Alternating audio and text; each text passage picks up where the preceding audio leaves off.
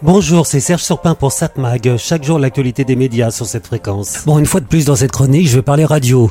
Mon sujet préféré, pas seulement parce que je vous parle dans le poste, mais parce que j'aime ce média. Je vais pas m'étendre sur les raisons pour lesquelles j'aime ce média. J'avais commencé à écrire des lignes là-dessus, mais finalement, j'ai tant à dire que ça allait prendre toute ma chronique. Mais donc la radio, vous le savez, mais pas seulement parce que je vous l'ai dit, la radio, comme beaucoup de médias, est moins suivie qu'avant.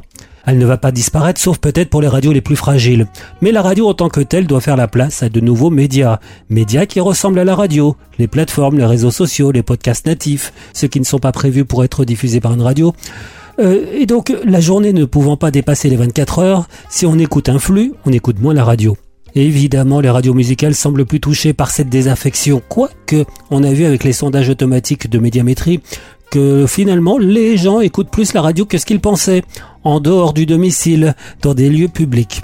Quoi qu'il en soit, on estime que près de 40 millions de Français écoutent la radio. Ce sont les derniers chiffres médiamétrie datant de novembre-décembre dernier. Cela représente quand même une baisse de 1,5 million d'auditeurs en un an. Mais quand même, selon l'ARCOM, 75% des Français écoutent la radio ou des contenus audio.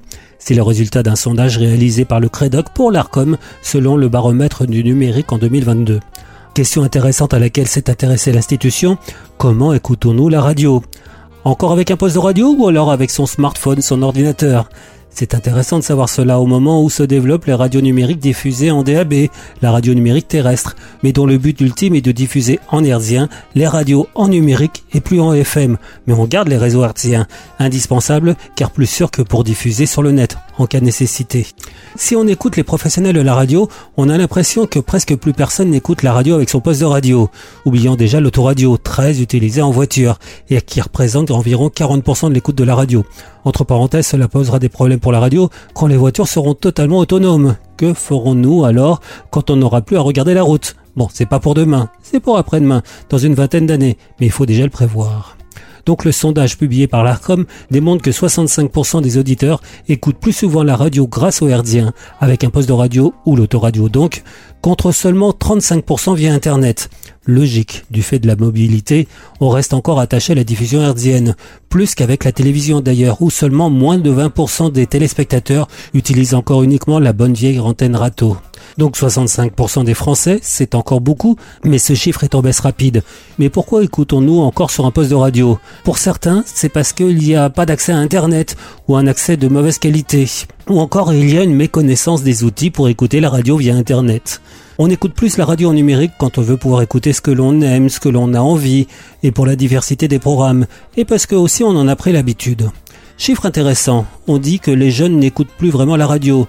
32% des 12-17 ans n'écoutent en effet plus la radio. Mais pour les plus âgés, ça remonte. Seuls 24% des 18-24 ans n'écoutent plus la radio. Et on est proche alors de la moyenne, toute génération comprise, environ 25%. Ce qui est étonnant, c'est pour les personnes âgées, les plus de 70 ans. Eux, ils écoutent plus la radio. 35% ne le font plus. Bon, par contre, il est évident que les jeunes écoutent plus la radio et les contenus audio en numérique, alors que seulement 7% des plus de 70 ans le font. Il est intéressant aussi de noter que dans les communes les plus rurales, on écoute plus la radio en FM ou en DAB. Eh, logique, on a moins accès à Internet que dans les grandes villes. Donc tout ça, ça explique pourquoi les professionnels de la radio disent que les gens écoutent beaucoup via les smartphones en numérique. Bah oui, dans les grandes villes, nous, on a accès facilement à Internet. 7 Mag, l'actu des médias. Bon, à voir ce soir sur la TNT vers 21h sur TF1 la série SWAT. France 2, le magazine Santé en France, l'état d'urgence, présenté par Léa Salamé et Michel Simès. France 3, le voyageur, un téléfilm policier, au bout de la nuit. Laurent, le frère de Yann, se fait interpeller par une femme qui l'accuse de l'avoir harcelé sur la route. Il nie. Le lendemain, la femme est retrouvée morte. J'ai rien compris. Vous êtes policier, mais vous n'êtes pas policier J'enquête sur une série de meurtres. Le voyageur est de retour. C'est un véritable casse-tête cette affaire. Vous avez fait le voyage pour rien. Il sillonne la France sur les traces du pire prédateur. Il est insaisissable, nomade, sans antécédent. Le type que je recherche est un tueur en série. Jusqu'où ira-t-il pour rendre la justice C'est perdu, monsieur Je cherche le bout du monde. Prenez la route avec Bruno de Brandt. Le voyageur inédit, mardi à 21h10 sur France 3. France 5, un magazine euh, découverte. Cuisine bretonne, plus de beurre que de mal. Toujours des jeux de mots avec ces magazines sur France 5. M6, l'amour, la vie, tout de suite. C'est une série dramatique. atteinte de mucoviscidose. Julie, 16 ans, a soif de vivre. Elle s'éprend de Ludo. Quand elle se découvre enceinte, elle décide de garder le bébé. La première fois qu'on s'est parlé avec Ludo, j'avais 16 ans.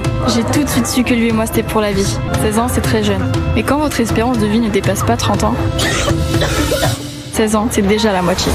Je suis enceinte Mais non Si C'est une blague C'est pas possible, c'est trop dangereux pour toi. Toi aussi, tu peux mourir. Papa peut mourir, tout le monde peut mourir. Je vais te faire avorter. Je suis heureuse, je le veux ce bébé. On veut avec Ludo. Donc ce soir à 21h10 sur M6, la série L'amour, la vie, tout de suite. Mais je vous conseillerais peut-être de regarder ce soir Arte qui propose une soirée, soirée histoire. Ça commence à 20h55 avec un documentaire Les femmes au service du Troisième Reich.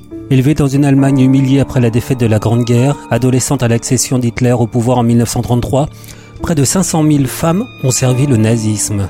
La mémoire des femmes du Reich devient un objet historique. Alors que la justice a échoué à découvrir leurs crimes, et elle est sanctionnée, le travail des historiens est une révélation de ce pan méconnu de la Shoah. Il remet en cause nos non-dits et nos impensés sur les femmes et la violence dont elles sont capables, et souligne enfin qu'un génocide est le crime d'une société tout entière. Donc 20h55 sur Arte, le documentaire Des femmes au service du Reich. Ça sera suivi à 22h30 par un autre documentaire, Un jour à Auschwitz. L'arrivée à Auschwitz en mai 44 de dizaines de milliers de juifs hongrois promis à l'extermination. Un récit implacable. Toujours sur le même thème, toujours sur Arte à minuit, les expérimentations médicales à Auschwitz. Les crimes à Auschwitz du gynécologue Klaus Kloberg qui prônait la stérilisation forcée. Ça continue encore sur Arte par un autre documentaire, Les caches secrètes de Buchenwald sur les traces du mystère vieux de plusieurs décennies enfoui sous la carrière d'un camp de concentration de Buchenwald. Donc soirée sur le nazisme ce soir sur Arte. Je vous rappelle que l'on peut voir ces programmes dès à présent sur le site d'arte.tv. 7 Mag, l'actu des médias.